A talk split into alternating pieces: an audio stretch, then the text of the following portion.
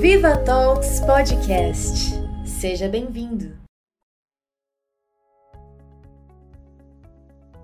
Olá a todos e sejam bem-vindos ao Viva Talks, podcast criado, produzido e apresentado pela equipe Viva Latam.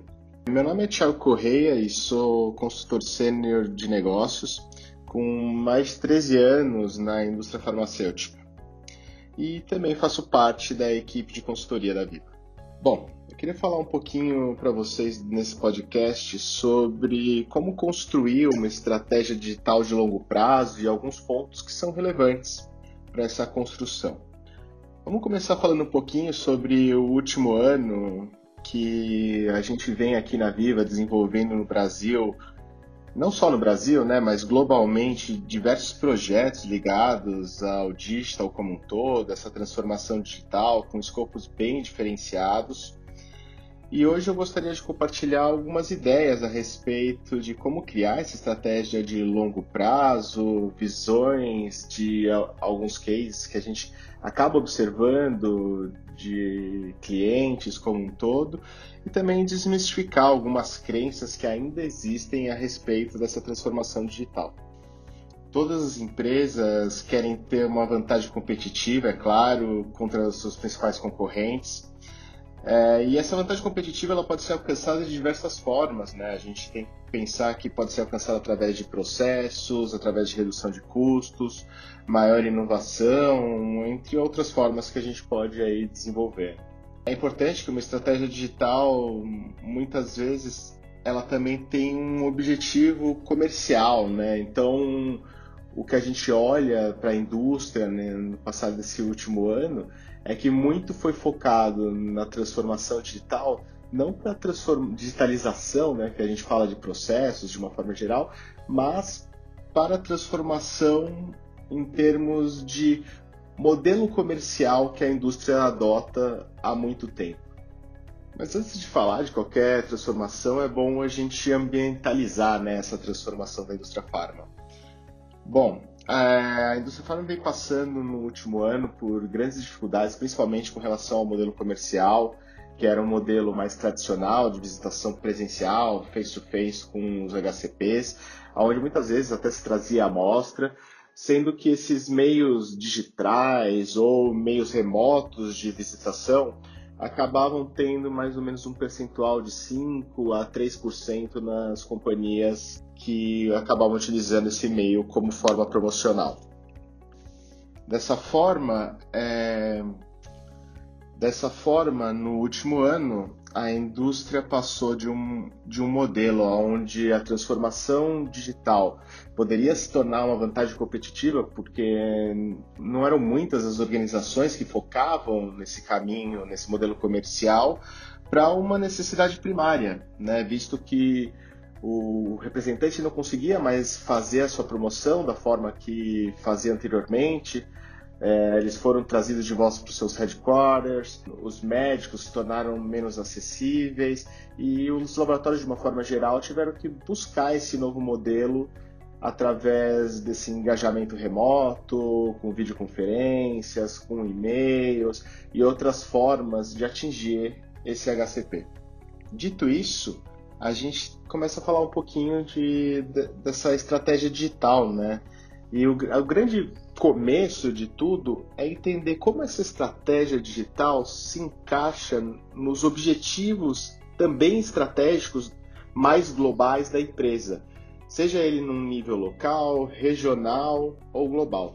Mas legal, mas o que é estratégia, né? Como é que a gente define estratégia, né? Muito se fala de estratégia, mas o que quem é esse bicho, né? O que come, onde vive? Na Viva, a gente enxerga estratégia como a forma que uma empresa vai superar seus concorrentes através do seu modelo de negócios, de uma forma geral.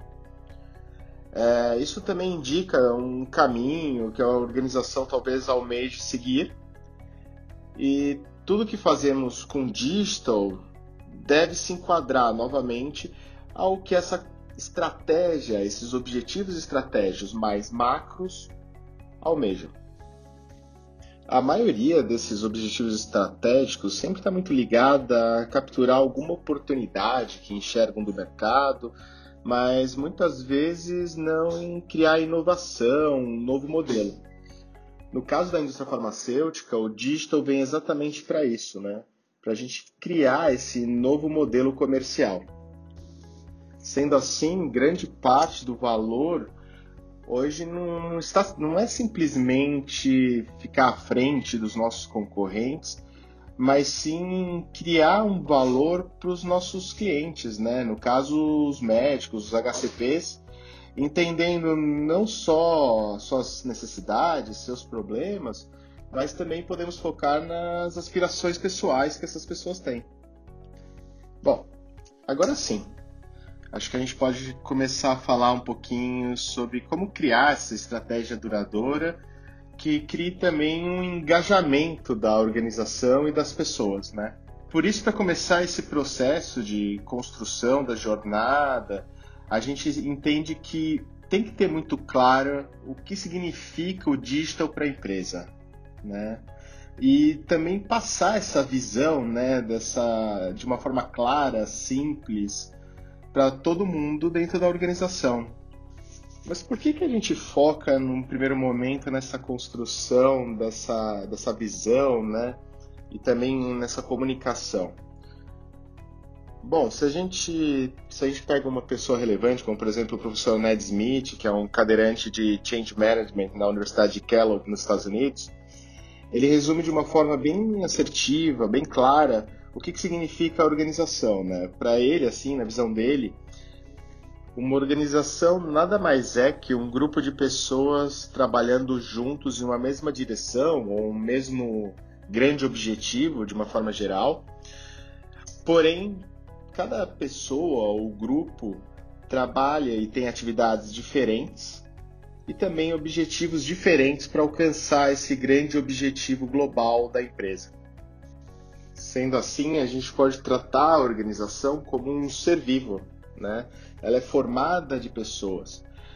Então é importante que as pessoas ou quem vai executar todo, essa, todo esse processo de estratégia digital, vai ser impactado por ele de alguma forma, devem ter um amplo conhecimento do porquê eles estão realizando aqueles novos processos e também ter muito claro quais seriam os benefícios e as perdas que teriam ao executar aquilo de uma forma muito bem sucedida ou deixando de executar aqueles processos. E isso, de uma forma geral, acaba gerando um maior engajamento. Um segundo passo dessa jornada de construção, desse processo de construção da jornada, dessa jornada digital duradoura e sustentável também, está muito no olhar para fora da empresa, né? entender e mapear todas as interações que você tem com as possíveis interações que você teria com seus competidores, as interações que esses competidores têm entre si e quais seriam os resultados dessas interações. E assim a gente pode entender também, mapear, traçar planos de possíveis obstáculos e também oportunidades e ganhos que a empresa possa vir a ter com a estratégia digital. Depois disso, a gente passa para um ponto onde a gente olha a organização. Então a gente começa a entender um pouquinho o posicionamento e quão preparada ela é para essa inovação. Dessa forma, a gente começa a criar esses alicerces, né? essa base para a estratégia, e aí a gente começa a determinar o nível de investimento necessário, estruturas necessárias, que vão garantir a execução desse processo de transformação digital da sua empresa.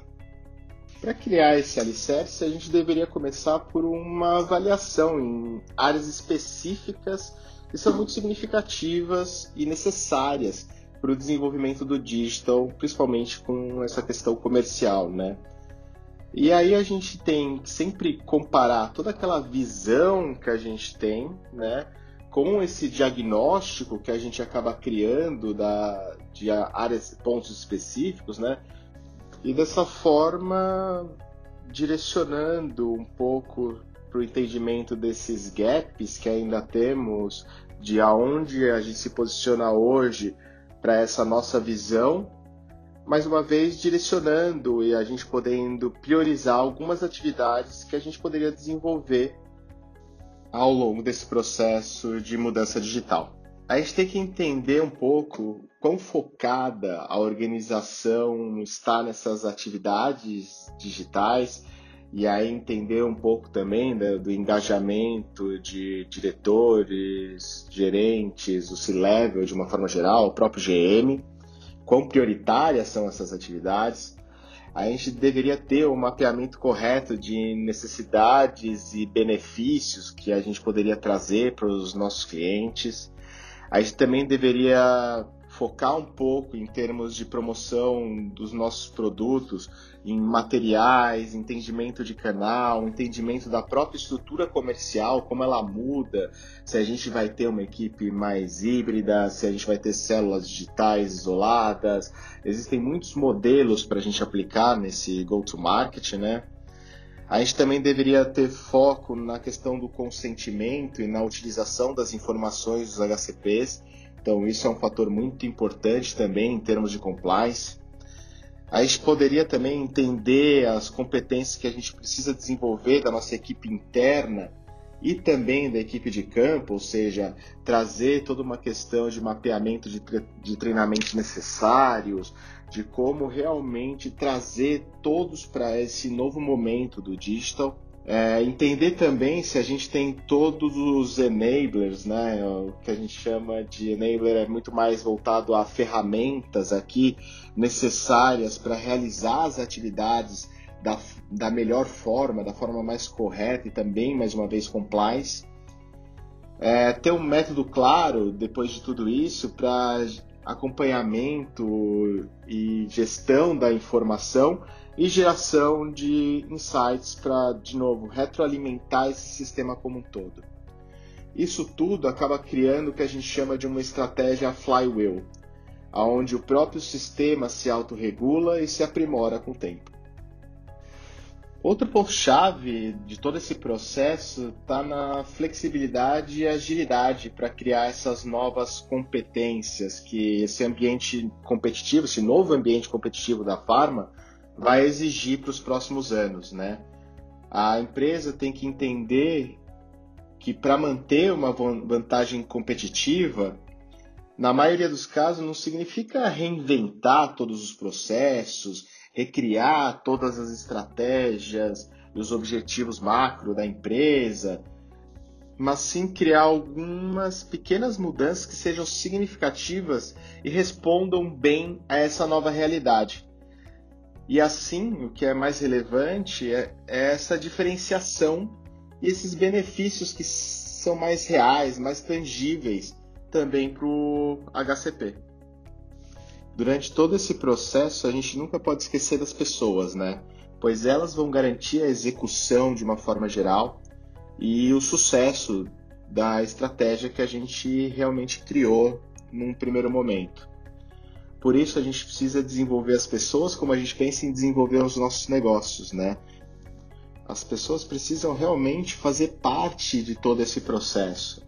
Elas têm que ter esse sentido de ownership, de parte desse processo. E, e tem que ser real, né? Para que a gente tenha um real engajamento também desses colaboradores. Para que eles enxerguem que eles fazem parte dessa transformação e que acabem tendo orgulho pelo que eles estão realizando. Bom, eu não poderia passar por tudo isso sem levantar um ponto que eu acho que é muito relevante. É, o modelo de negócios que a gente tem, mais tradicional, dessa promoção médica, face-to-face, entrega de amostra, ele é um modelo de sucesso, né? ele não vai ser extinto. Isso é um grande mito que a indústria ainda olha e fala, poxa, isso aqui um dia vai acabar, né? Não vai acabar. A gente sabe, principalmente por se tratar de países latino-americanos, como Brasil, como Colômbia, como México, a gente tem uma proximidade interpessoal, onde a gente gosta do contato, a gente gosta de estar na frente das pessoas e falar com pessoas, né? Mas existe sim uma oportunidade de aprimoramento de todo esse modelo através do digital, né? Ele pode levar a gente a ter um maior alcance em termos de, de médicos que a gente não conseguia ter anteriormente através dessa visitação presencial. A gente pode ter uma melhoria de produtividade da força de vendas, onde eu vou acabar trabalhando de uma forma diferente o ciclo e essa jornada do HCP, ou, ou colocando mais interações. Eu vou nesse ponto também é muito relevante. A gente vai ter um número maior de interações e entender que todas as interações com o HCP, com o médico, não necessariamente precisam vir só da força de vendas. A gente ainda vai construir durante toda essa jornada ações que sejam de uma forma central, centralizadas pela própria empresa. E dessa forma, é, um médico que recebia uma, duas visitas no ciclo, ele acaba tendo mais touch points com o laboratório. Ou seja, ele vai receber uma visita presencial, ele vai receber um e-mail, ele vai receber um WhatsApp, ele vai receber outras formas de interação, aonde, obviamente, ele tem que concordar. E aí, grande ideia de todo esse processo é que você também escolha canais que sejam de interesse. Nem todos os médicos participam de todas as fases da jornada. Né? A gente tem que entender que essa construção de jornada ela tem algumas nuances, como por exemplo, que canais eu vou utilizar, que não necessariamente vão ser todos os canais para todos os médicos, né? Vão ter médicos que eu vou utilizar muito mais uma ferramenta só de e-mail, vão ter médicos que eu vou usar uma ferramenta simplesmente de interação digital, outros médicos eu vou ter que ir somente com o presencial e em muitos deles a gente ainda vai ter esse híbrido, né? onde eu vou conseguir acessar ele por diversos canais. Muito bem, mas tudo isso é para falar que existem mudanças e aprimoramentos, né? A gente ainda tem toda a questão desse custo de servir, né, que pode ser muito mais atrativo para a companhia, entre outros aspectos. Quanto à promoção médica, a gente também deve levar em consideração sempre a questão de atratividade do produto, posicionamento da marca e do laboratório, e também a forma de interação com esses HCPs. Em termos de implementação né, de todo esse processo dessa estratégia digital, a gente sempre tem que ter um controle claro de todas as atividades com um cronograma, responsáveis, métricas de avaliação de resultado, avaliação dos riscos, a gente tem que priorizar as ações que são mais impactantes num primeiro momento e coordenar todo esse desenvolvimento. Né? Um real trabalho de PMO aqui para essa implementação ter um grande sucesso. Né? A criação de grupos de experimentação, e essa deve ser uma estratégia constante né, dentro do digital, é, dá mais agilidade e também reduz os gastos com todo esse processo, né? Deve, mas novamente, deve existir também um controle sobre todo esse processo em termos de entendimento das falhas, dos acertos, deixar muito claro as fronteiras que a gente tem para cada um dos experimentos, para que eles não sejam experimentos eternos, né? A gente tenha um fim programado e eles devem ser ciclos curtos para a gente também entender qual que é o momento de olhar para esse, avaliar todo esse processo, desse ciclo de experimentação e falar essa iniciativa deu certo e agora eu vou expandir isso para um, em uma escala muito maior. Por fim, um conselho que a gente não pode deixar de dar aqui é, principalmente para os gestores que estão olhando para essas iniciativas, né, é, escolham bem as suas batalhas os nossos recursos, de uma forma geral, eles são limitados. E, sendo assim, não conseguimos investir em, em todas as ideias que aparecem. Para garantir, talvez, o engajamento e participação da equipe de campo, a gente tem que sempre, assim como a gente disse sobre pessoas, fazê-los com que participem do processo de construção dessa jornada, dessa estratégia. A gente tem que escutar muito entender as necessidades. A gente fala muito desse customer centric approach para olhar o HCP, o médico, mas esse mesmo modelo ele deve ser utilizado internamente. Falando um pouco de mudança, né, sempre é um processo difícil, um processo que por muitas vezes é doloroso para as pessoas, mas também é essa dor que nos dá o sentimento e a certeza de que algo está mudando. Né? Então é importante também sentir essa dor do processo. Nesse processo de mudança é sempre muito relevante a gente ganhar a confiança das pessoas, né? E visto isso, é muito importante a gente já colher algumas pequenas vitórias no começo desse processo. Assim, as pessoas vão acabar ficando mais focadas e realmente acreditar que esse processo de mudança traz algum nível de benefício. E agora a gente está chegando já mais para o final desse nosso podcast, né? Eu queria deixar mais duas mensagens para vocês aí. É, a estratégia digital ela não pode funcionar apenas dentro de uma célula digital, né? ela não pode ter barreiras dentro da organização. E assim, todas as áreas dentro da companhia devem fazer parte desse processo de alguma forma, porque elas vão acabar sendo impactadas por essa transformação ela também não pode ser feita de ciclos, né? Onde a gente tem um alto foco da companhia seguidos por grandes desinvestimentos, né? Ela, ela tem que ser uma estratégia constante. Além de ter essa comunicação e também sem grandes mudanças direcionais, né? Se a gente fica mudando a direção de como a gente vai tratar o digital o tempo inteiro, fica muito aquele sentimento do, das pessoas de ah, essa é a promoção do mês, esse é o movimento que a gente vai fazer agora, e não como uma continuidade, um processo longo que a gente tem um objetivo claro à frente. Né? Tem que existir, com certeza, todo esse envolvimento, esse patrocínio dos GMs e do C-Level né, dentro da organização. E deixar claro que isso não é só para as grandes companhias, né? A gente entende que companhias de pequeno, médio porte têm muito a se beneficiar. Isso pode ajudar em termos de processos comerciais a uma equiparação em termos de share of voice que um laboratório pode ter frente aos seus grandes concorrentes. Bom, gente, eu queria agradecer a todos que escutaram até o fim esse podcast. Espero ter trazido informações que sejam de relevância e a gente se vê num próximo.